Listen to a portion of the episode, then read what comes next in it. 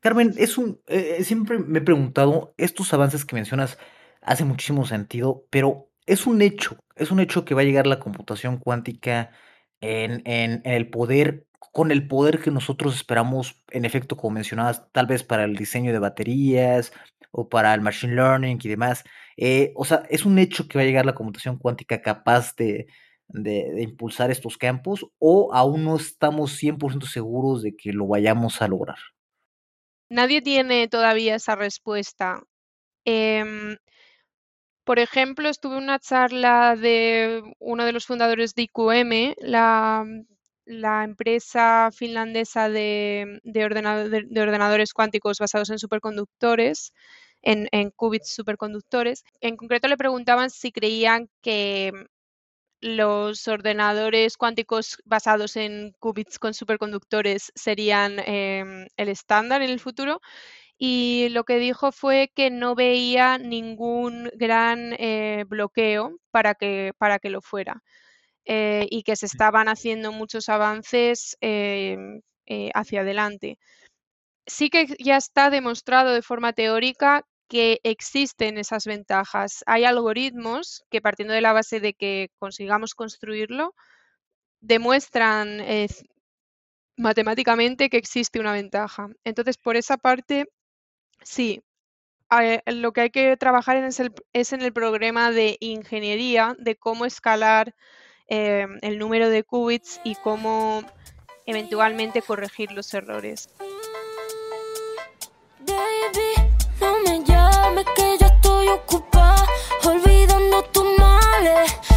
Decidí que esta noche se sale con toda mi moto, mami, con todas mis yales.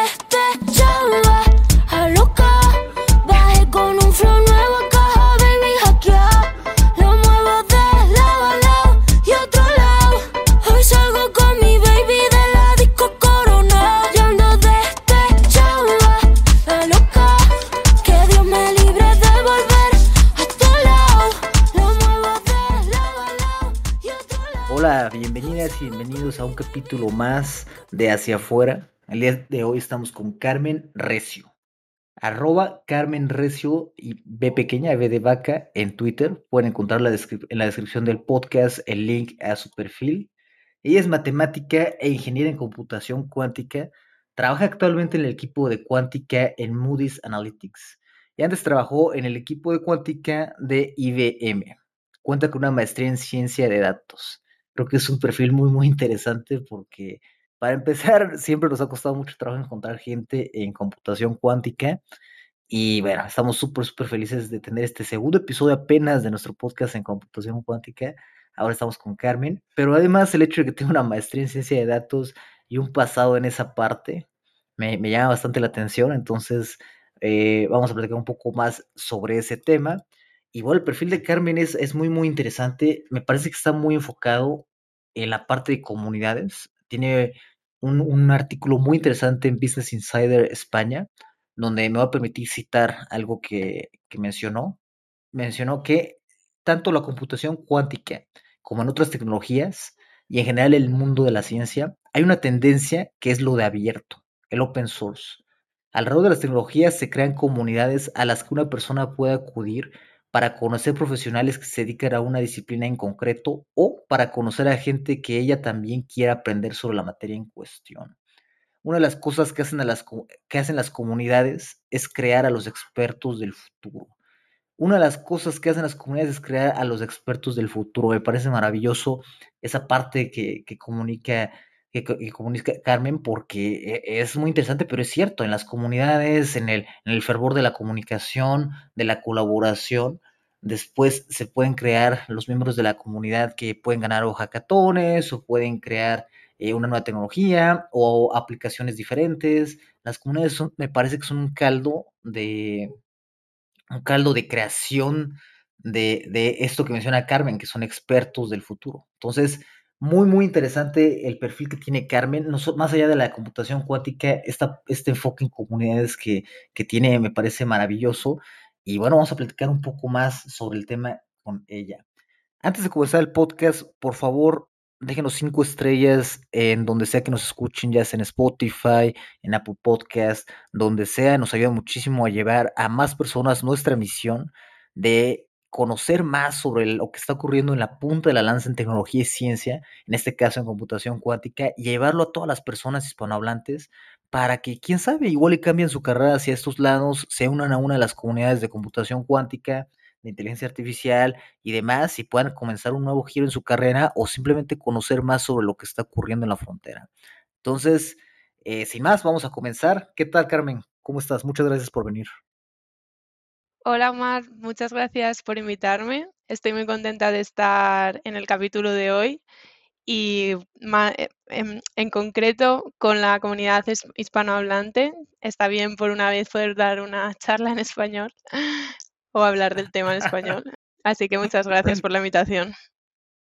Es, es complicado encontrar a personas que, que, estén, que sean hispanohablantes en el mundo de la computación cuántica, ¿cierto? Bueno, por lo menos a una persona externa como nosotros e, es un poco complicado.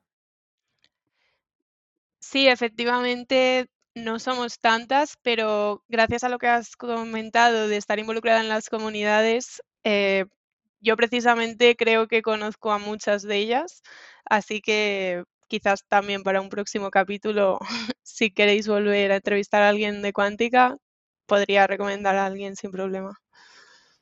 Si algo que no saben nuestras oyentes, nuestros oyentes, es que nosotros siempre preguntamos a las personas que vienen al podcast sobre recomendaciones y así es como vamos haciendo ciertas, eh, vamos ligando a personas que, bueno, no, no, necesariamente son tan activas, por ejemplo, en Twitter, donde es más fácil encontrarlas. Y justamente eh, Carmen nos recomendó a, a, dos personas de computación cuántica súper interesantes que esperamos traerles pronto, porque es un tema que nos interesa muchísimo. Entonces, muchísimas gracias, Carmen, también por eso. Eh, Carmen, cuéntanos dos cosas interesantes en las que has estado pensando durante los últimos meses.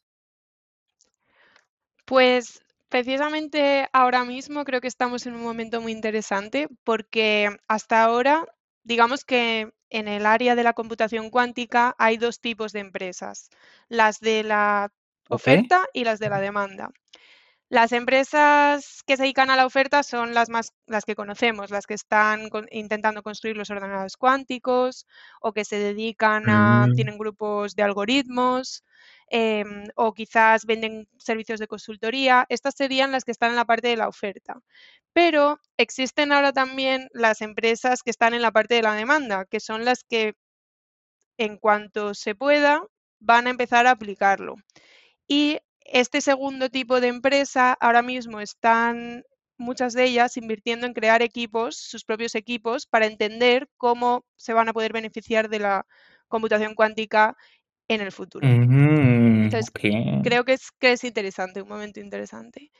Y la segunda cosa que había pensado últimamente es que también eh, debido a esta bueno, debido al auge de la tecnología en general, cada vez se demandan más profesionales y por lo tanto las universidades se están poniendo las pilas y se están creando nuevos eh, programas, sobre todo de maestría, eh, especializados en computación Mm. cuántica. Ok, y el caso, por ejemplo, de Moody's, eh, ¿ustedes se encuentran en la parte de la demanda o en la parte de la oferta? Nosotros somos un ejemplo en la parte de la demanda. Moody's tiene casos de uso en, los que potencialmente se podrá obtener una ventaja de la computación cuántica y entonces, por lo tanto, somos, de la parte de la demanda. Nosotros lo aplicaremos en cuanto, en cuanto esté disponible. Porque todavía no está disponible. Bueno, ahora mismo la tecnología, la madurez de la tecnología, digamos que se encuentra en un estado en el que aún no podemos hablar de ventaja cuántica, pero sí que existen ordenadores cuánticos, solo que todavía no son lo suficientemente grandes o potentes para poder obtener una ventaja de ellos. Se está trabajando en los pasos para llegar hasta allí, pero para obtener esa ventaja aún no estamos en ese momento de la, de la madurez de la tecnología. Sin embargo, es importante empezar ya hoy en día a pensar cuando, cómo aplicarlo como eh, usuarios finales, porque en cuanto esté disponible, el, la curva de aprendizaje es larga. Por lo tanto, no puedes esperar a que, Mm. a que ya sea una realidad para, para empezar. Cuando, cuando dices ventaja cuántica, ¿te refieres a que son superiores a un ordenador, un computador normal? ¿O, a qué te refieres? Esa es muy buena pregunta. Em, bueno, la ventaja cuántica es un término que utilizan eh, los científicos y se llama, se refieren al momento en que una eh, computadora cuántica sea más barata, más rápida o más precisa que una computadora clásica en la misma tarea para un problema que sea relevante en la industria o en la ciencia. Entonces, esta ventaja cuántica no es exactamente la que nosotros manejamos como empresa de demanda. Nosotros no hablamos de ventaja cuántica, hablamos de ventaja Mm. em, de negocio, porque a lo Mm. mejor algo que se puede hacer más rápido no es necesario. A lo mejor algo que se puede hacer de forma más precisa, en cambio, supone un ahorro de millones de dólares para una empresa. Entonces, tenemos que buscar aquellas ventajas cuánticas que a su vez tienen una ventaja de negocio para nosotros.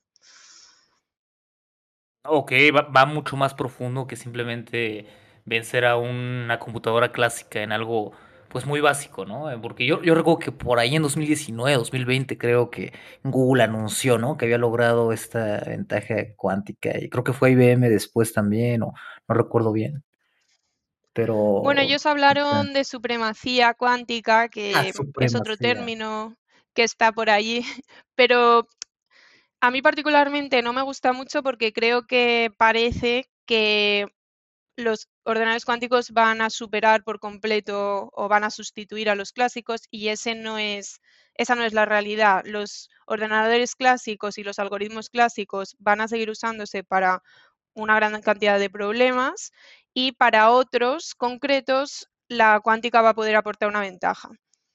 Entonces, por eso a mí me gusta más ventaja cuántica porque habla de cómo te ayudará en ciertas cosas, pero no tiene por qué considerarse superior a la computación clásica, que para otras sigue siendo la computación adecuada. Y en el caso, por ejemplo, de Moody's, ¿en qué, en qué aspectos utilizaría? O sea, ¿cuál sería, en qué momento dirías como, wow, ahora sí nos estamos ahorrando millones de, de dólares o, o quizás es un nuevo, eh, no sé, algo nuevo para nuestro negocio? ¿En qué momento o en qué aplicación lo usarían ustedes? Bueno, eso es precisamente lo que estamos investigando en este grupo en el que he empezado a trabajar hace unos meses. Eh, entonces, probablemente a lo largo de este año iremos publicando nuestros resultados, pero parte de la investigación es precisamente encontrar esos casos de uso en el que podremos obtener una ventaja de negocio.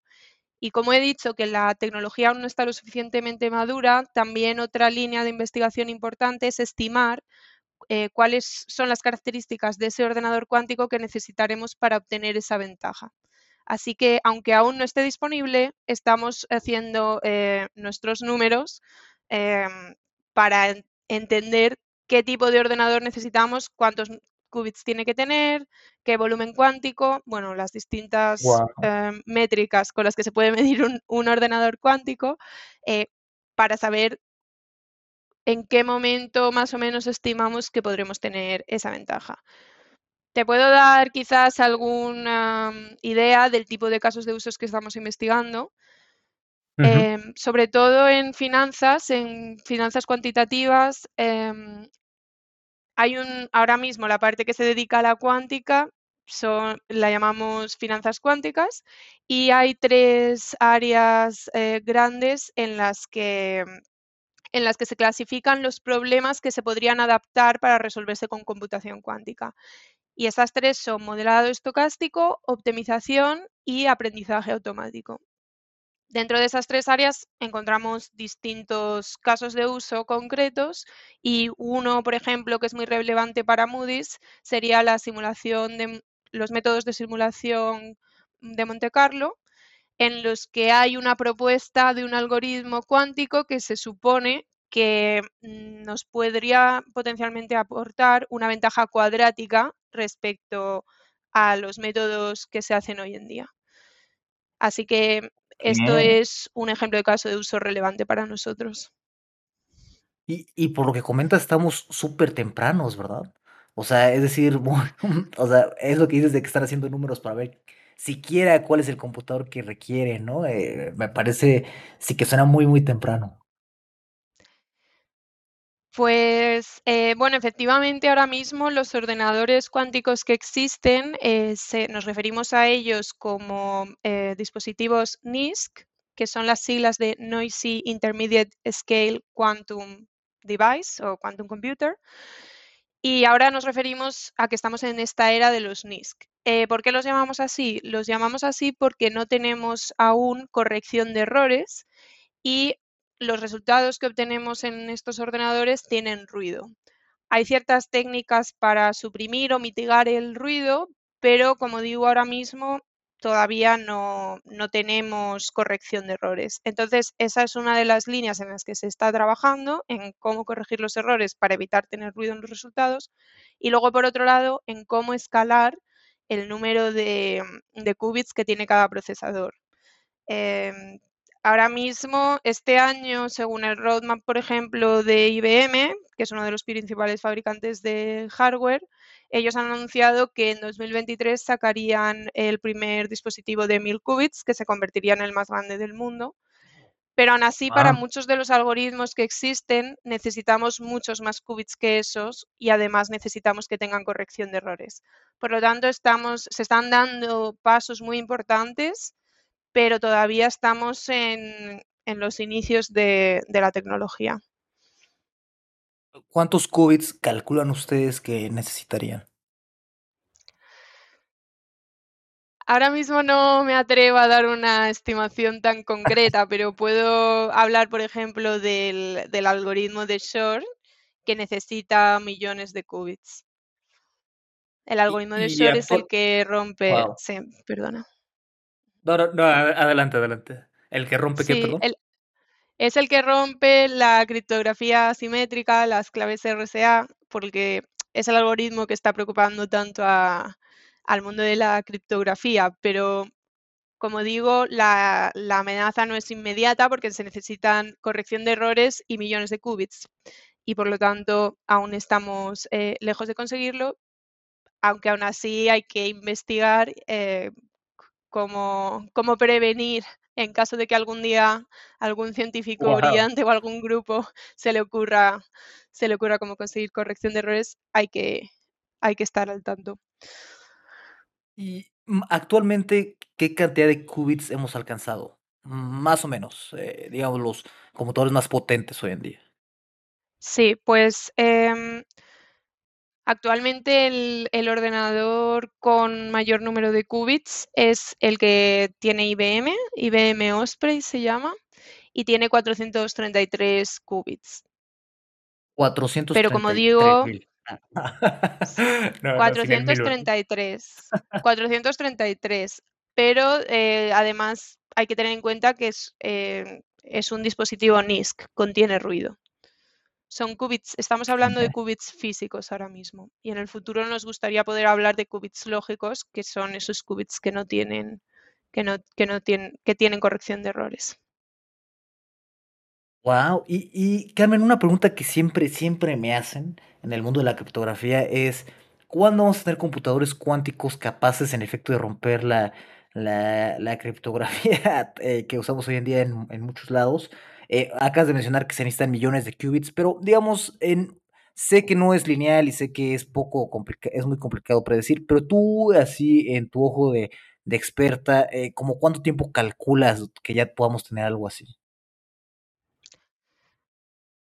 Bueno, em, precisamente hace poco publicamos un artículo sobre este tema porque salió un, em, salió una publicación de, unos investigadores en, varias universidades y centros de investigación de China diciendo que habían encontrado eh, una forma de romper las claves RSA con muchos menos qubits que lo que necesita el, algoritmo de Shor. Eh, sin embargo, precisamente nuestro artículo, y no solo nosotros, sino también em, otros investigadores del campo, dijeron que, esto no era exactamente así. Em, por dar un poco de contexto, en la industria de la criptografía, em, algunas de las formas más eh, comunes de encriptación se basan en la incapacidad de resolver rápidamente problemas matemáticos mm, que son difíciles para los computadores clásicos. Entonces, em, uno de estos problemas que es la factorización de enteros grandes.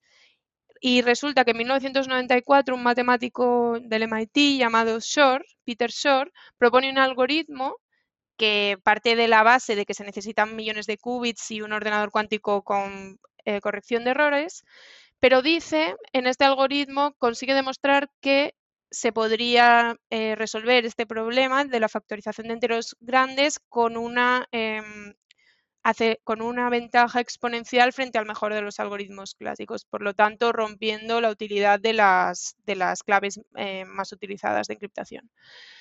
Em, entonces, em, eh, ahora mismo em, las empresas eh, tienen que ser conscientes de que como existen amenazas, aunque no sean inminentes para la criptografía actual, hay que diseñar una estrategia de lo que se llama criptografía postcuántica, porque aunque las malas noticias son que este algoritmo hará inservible lo que utilizamos hoy en día para parte de lo que utilizamos hoy en día para proteger la información, también se están desarrollando nuevas técnicas que se están además estandarizando ya por eh, NIST, el Instituto Nacional de Estándares y Tecnología, se están estandarizando nuevas técnicas que no se podrán romper mediante computación cuántica. Entonces, eh, no es que nos vayamos a quedar eh, con las manos atadas, sino que las empresas tienen que empezar a diseñar esa estrategia de cómo implementar esas nuevas técnicas seguras y no, que no se pueden romper con computación cuántica. Eh, ¿Cuándo va a ser, cuándo es esta, esta mm, amenaza? No se sabe aún, pero sí que sabemos que hay información que vale, que es, importante eh, que, que, sea segura durante muchos años. Entonces, estos son los inventarios que tienen que hacer las empresas para detectar qué datos son sensibles, que igual si se están recopilando hoy y, por ejemplo, en 10 años se pueden desencriptar, seguirán siendo sensibles. Por lo tanto, el momento de diseñar una estrategia post, eh, cuántica para el encriptado de los datos es ahora. Wow, qué, interesante, qué, interesante. Y ustedes en Moody's me imagino que también tienen mucha información seguramente eh, bien encriptada. Entonces, seguramente también ya están viendo cómo hacer frente a este mundo, ¿cierto? Sí, efectivamente, una de las áreas en las que nos estamos centrando es en, diseñar esta estrategia de criptografía postcuántica, realizar un inventario y, em, em, en cuanto llegado el caso, implementarla. Wow, ok. Ok, Carmen, creo que hemos hablado mucho, tenemos preparadas varias preguntas, pero todos nos estamos basando en las primeras dos cosas que mencionaste como interesantes. Entonces quiero abordar la otra parte que mencionaste, que ya eh, hay programas de estudios eh, como maestrías para computación cuántica. ¿Hay alguno que recomiendes o que tú hayas visto interesante? Sí, desde luego mm, tengo algunos ejemplos que puedo recomendar, sobre todo los que más conozco son los que están aquí en Europa, en, en Zúrich en concreto, en el ETH hay un máster sobre Quantum Science, en IPFL han sacado eh, también en, en, Lausanne, en el Politécnico de Lausanne, que es como el primo hermano de, Zurich, del de Zurich. pero en Lausanne también han sacado un programa eh, sobre Quantum Science. En Innsbruck hay uno eh, de Quantum Information Science. en Barcelona hay un máster también en tecnologías cuánticas, la Universidad del País Vasco. Eh, bueno, cada vez están saliendo más. Sería difícil em, enumerarlos todos. También dependiendo de la universidad, algunos están más centrados en, hardware, otros están más centrados en la parte más teórica, eh, pero en el Trinity College de Dublín también hay uno. Así que, em, y probablemente también en, en Estados Unidos y, y en América Latina, pero em, los que yo con los que más em, relación he tenido han sido con ellos, por conocer a gente que van allí o, o, por, o por colaboración, potenciales colaboraciones, también en mi, en mi antiguo trabajo en IBM.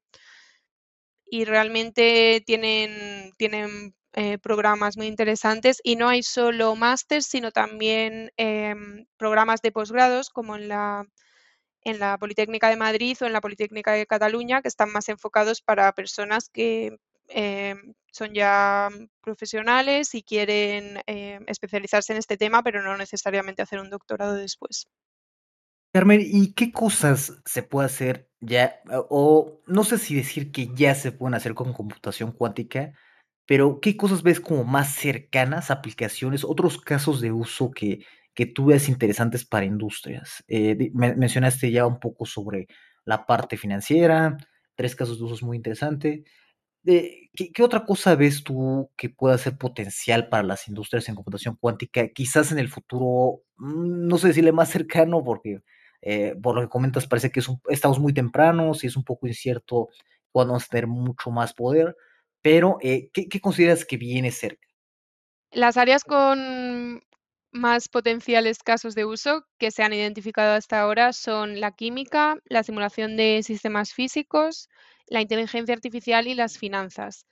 Otro área también es, por ejemplo, el de la ciencia de materiales para, em, por ejemplo, el desarrollo de baterías o estudio Wow. de- del desarrollo de nuevos materiales en general. Hay muchos, hay muchos potenciales casos de uso y creo que por eso es que hay tanta, mm, tantas empresas y tantos grupos de investigación que, que se están dedicando a, a desarrollar esta tecnología porque la verdad es que promete, promete traer avances en, en casos de uso muy relevantes para la sociedad. Eh, Carmen, es un, eh, siempre me he preguntado, estos avances que mencionas hace muchísimo sentido, pero es un hecho, es un hecho que va a llegar la computación cuántica en, el poder, con el poder que nosotros esperamos, en efecto, como mencionabas, tal vez para el diseño de baterías o para el machine learning y demás. Eh, o sea, es un hecho que va a llegar la computación cuántica capaz de, de, de impulsar estos campos o aún no estamos 100% seguros de que lo vayamos a lograr. Esta es una pregunta difícil porque mm, eh, creo que he oído, he oído cómo se la han preguntado también a otros a ponentes en charlas en las que yo he estado. Nadie tiene todavía esa respuesta. Em, por ejemplo, estuve en una charla de uno de los fundadores de IQM, la, la empresa finlandesa de, de ordenado- de- de ordenadores cuánticos basados en superconductores, en, qubits superconductores, y su respuesta fue que no ve ningún, bueno, en, concreto le preguntaban si creían que los ordenadores cuánticos basados en qubits con superconductores serían em, el estándar en el futuro y lo que dijo fue que no veía ningún gran eh, bloqueo para que, para que lo fuera eh, y que se estaban haciendo muchos avances em, eh, hacia adelante. Sí que ya está demostrado de forma teórica que existen esas ventajas. Hay algoritmos que partiendo de la base de que consigamos construirlo, demuestran matemáticamente que existe una ventaja. Entonces, por esa parte, sí, eh, lo que hay que trabajar en es, el, es en el programa de ingeniería de cómo escalar eh, el número de qubits y cómo eventualmente corregir los errores. Pero la verdad es que mm, todo apunta a que sí, pero mm, no creo que nadie pueda decirlo con, con una certeza del 100%. Qué qué interesante.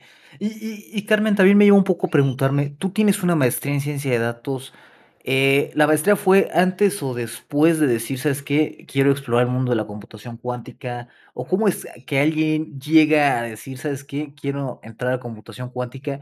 Porque me imagino que cuando tú comenzaste todavía no existían estos programas de educativos de posgrado de computación cuántica, que por cierto, eh, una superinvitación a todas las oyentes, todos los oyentes para que procedan y y lo revisen, me parece que es muy, muy interesante. Pe pero bueno, Carmen, ¿cómo llegaste tú a la computación cuántica viniendo de los datos, de machine learning? Bueno, tengo que decir que sí que vengo del mundo de la inteligencia artificial porque mi primer trabajo fue como data scientist y estuve haciendo eso durante tres años. Wow. Pero Wow. em, el máster lo estoy haciendo ahora. Lo hago part-time mientras trabajo, aún no lo he terminado. Entonces, ha sido, he elegido este máster después de ya haber trabajado en cuántica. Y la razón es porque al final creo que podemos ver, nosotros tenemos problemas, las empresas tienen problemas que quieren resolver y hay que saber cómo representar la realidad con modelos matemáticos o con ecuaciones cuando se pueda, pero también hay que saber cómo poder manipular estos modelos para poder hacer predicciones de qué va a pasar o para poder estudiar el comportamiento de cierto sistema, etcétera. Y algunas veces será adecuado usar inteligencia artificial, algunas veces será, será adecuado utilizar, por ejemplo, eh, paralel eh, em, computación paralela, a veces será más adecuado utilizar supercomputación, otras veces será más adecuado utilizar um, computadores cuánticos, pero Mm, creo que para poder ser, em, bueno, para, pa- creo que todo forma parte del, del kit de herramientas que debe de tener un científico para saber cómo resolver eh, un problema. Entonces, por eso, eh, aunque yo vengo de matemáticas, empecé trabajando en inteligencia artificial, toqué también temas de supercomputación, un día em, vi una charla sobre computación cuántica y me pareció súper interesante porque combinaba física y matemáticas y entonces decidí empezar como voluntaria en el equipo que hacía divulgación y al final me llevó a querer cambiarme al 100% y dedicarme profesionalmente a ello. Pero creo que también es interesante conocer las otras herramientas que hay para resolver un problema. No debemos empeñarnos en que todo se resuelva con cuántica y como digo, eso no va a ser posible, sino que está bien tener esa visión también de otras herramientas y la cuántica no hay que compararlo con eh, cualquier algoritmo clásico, hay que compararlo con la manera más inteligente de resolverlo de forma clásica. Igual está compitiendo contra paralelizar en GPUs o en otros dispositivos eh, con protocolos optimizados para conectar eh, todos los aceleradores que, está, que hay en nuestros nodos. Entonces, Mm. no nos olvidemos que a veces la clásica ganará la cuántica. Está, hay, hay que, lo interesante es tener todas estas herramientas y ver cómo compiten entre ellas y cuando una se impone eh, sobre la otra. como mencionabas, eh, tratar de hacerlo, eh, digamos, buscar la superioridad, pero para los casos específicos de negocio, ¿no? Por ejemplo, si para este caso en específico de plano, utilizar un algoritmo de, de, no sé, de redes neuronales es mejor, o utilizar un algoritmo de transformers, tal vez sea no tan bueno como utilizar simplemente, no sé, un, un árbol de decisión binaria o algo así. eh, pues usemos eso, ¿no? Digamos, el objetivo es resolver el problema y quizás la cuántica sea la solución o quizás no, ¿no? Dependiendo de- del problema, ¿no? Lo que dicte. Sí, ot- otro tiempo, efectivamente, otro ejemplo de ventaja puede ser simplemente que algo que se hace hoy en día bien de forma clásica sea muy caro porque necesitamos acceso a muchos nodos en la nube y quizás el mismo problema se puede ejecutar en un solo ordenador cuántico. Y quizás simplemente el hecho de que la empresa en concreto se, se ahorre dinero en horas de Mm, cómputo como servicio puede ser una ventaja mm, de negocio. mm, mm, Interesante. Y, y, y en Moody's me imagino que esto es clave, ¿no? Tratar de optimizar costos y, bueno, a la vez que se mira al futuro y, y ver qué se puede crear. Bueno, entiendo que, que, mm, en cualquier empresa, eh, pero sobre todo también creo que la cuántica es importante en aquellos problemas que ahora mismo, porque nosotros no apuntamos solo a optimizar lo que ya hacemos, no quiero mm, decir solo como Moody's, sino en general em, cualquier empresa. La cuántica eh, también nos abre el nos abre el abanico de un nuevo cam- de un nuevo set de problemas que, hasta- que está demostrado que no se pueden re- eh, resolver con, con computación clásica. Son esos problemas que, que se llaman intra- intratables. Entonces, eh, hay tareas que se hacen ya de forma eficiente y que a lo mejor se pueden mejorar. Veamos si esa mejora es importante o no. Pero luego también hay otros que ahora ni siquiera se pueden resolver y que algunos de ellos se, pueden, se podrán resolver con, computación cuántica. Como por ejemplo la factorización ah de primos grandes. No se puede hacer de forma de forma clásica. Ok. ¿Y, de manera eh, con computación cuántica se va a lograr? Ah, es, en ese caso es el que había explicado antes del, algoritmo de Shor.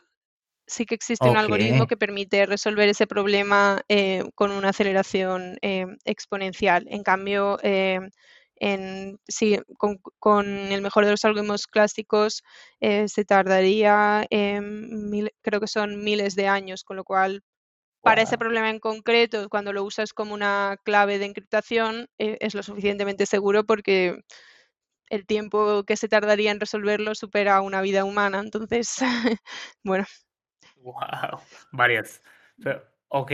varias, sí. Perfecto, Carmen, si volvieras a comenzar, en la, eh, imagínate que estás eh, de nuevo trabajando en inteligencia artificial y hoy en 2023 dijeras, ¿sabes qué? Quiero eh, meterme de lleno a computación cuántica y obviamente pensando, no sé, de aquí a dos años, este, siendo, no sé, siendo eh, disciplinada con, con, con, tu estudio y demás, para lograr conseguir un trabajo quizás en computación cuántica, ¿qué, qué, harías? ¿Cuál, sería tu camino hoy en 2023?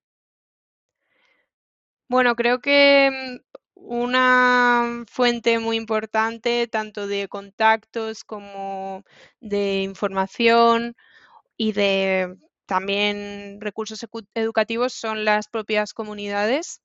Muchos de los proyectos de software alrededor de la computación cuántica son open source, con lo cual tienen sus propias comunidades y luego en, algunos eh, países o ciudades también existen comunidades técnicas em, a las que puedes eh, participar. Yo animaría que la gente, eh, se, como primer paso, se acerque a la comunidad.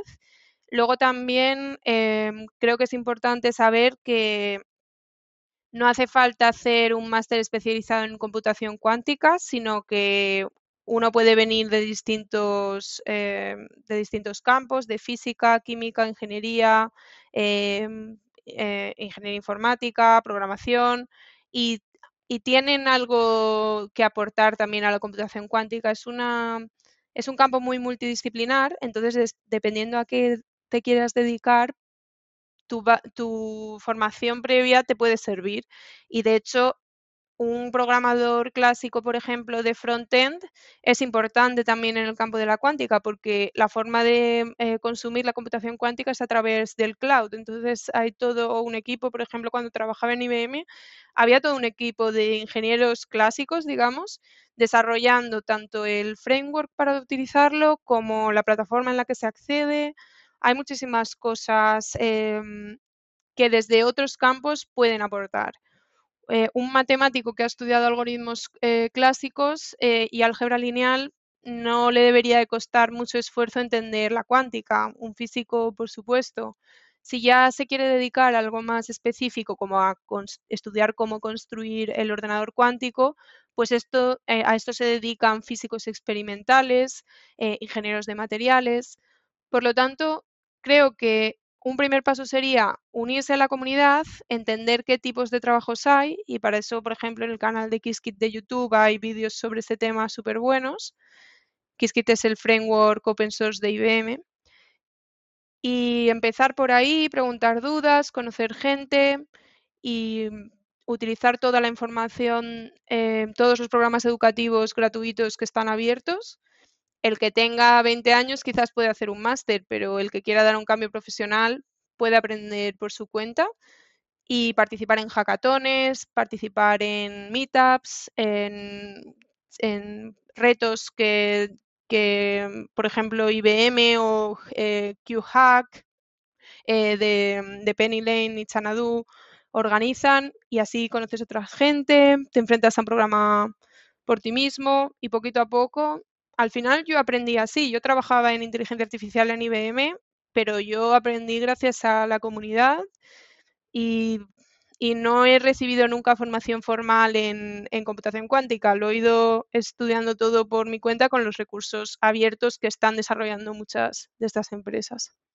Carmen, y cuando dices de las comunidades, ¿qué comunidad, eh, qué nombre de comunidad recomiendas? ¿Y por dónde se comunican? ¿Por Telegram, por Discord, por WhatsApp? Eh, ¿Cuál recomiendas? Bueno, recomiendo la comunidad de Qiskit, que tiene un canal de Slack em, abierto para todo el mundo, en el que puedes preguntar dudas, proponer proyectos y luego seguir muchos de los eventos que, que organizan, porque organizan challenges a nivel mundial, em, organizan hackatones. La verdad es que es una comunidad muy guay. Y las que yo conozco sobre todo son en España, para las personas que estén escuchando en Madrid, en Barcelona, en Valencia, en Meetup pueden encontrar las comunidades que se llaman Quantum y el, y el nombre de la ciudad. Y son bastante activas, pero quizás en otros países también pueden mirar en Meetup si hay alguna, alguna comunidad abierta. En Múnich está Push Quantum, por ejemplo, que también hace cosas muy guays asociaciones de Mm. estudiantes. Bueno, y otra, mm, otro recurso también útil sería la Quantum Open Source Foundation, que además ahí tiene una lista de, de todos los proyectos open source que hay, que hay en Quantica y tiene su propio Slack también. Está, es otra comunidad que también está muy guay. Inte- interesante. Y, y de nuevo, esto se, se nos lleva mucho a la parte de comunidades, ¿no? Que, que sabemos que ha, ha sido un enfoque tuyo fuerte a lo largo de tu carrera, ¿cierto? Sí, efectivamente. Em, la verdad es que tanto cuando estaba trabajando en inteligencia artificial como ahora en cuántica, mm, me parece que es una buena forma de aprender y de conocer a la gente que está trabajando en lo mismo y también incluso de hacer nuevos amigos. Gracias al mundo de las comunidades he, he conocido nuevos amigos y también te ayuda desde el punto de vista profesional. Yo creo que son, son muchas ventajas de... También me gustan mucho los Google Developer Groups, que, que son, pueden ser más generalistas o de alguna tecnología en concreto.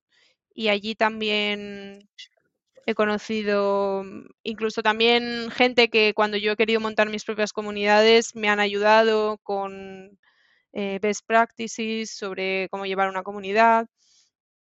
Creo que es un mundo mm, en el que hay bastante solidaridad, em, pasión por el conocimiento y ganas de compartir con los demás. Entonces, eh, me gustan los valores de la comunidad y creo que creo que a otros también eh, pueden encontrar ahí un, un lugar en el que compartir y aprender con otras personas.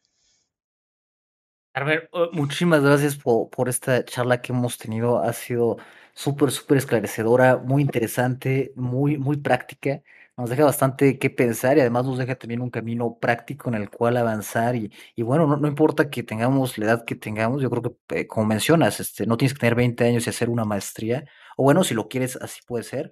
Pero también puedes empezar a estudiar eh, y avanzar y entrar a este mundo por otros medios que no necesariamente implican educación formal. Como mencionabas, tú nunca has recibido información, eh, eh, educación formal y hoy eres eh, una, experta en cuántica en Moody's, entonces eh, me parece súper, súper interesante. Y, y bueno, gra gracias Carmen por mostrarnos ese camino y, y por toda esta charla el día de hoy.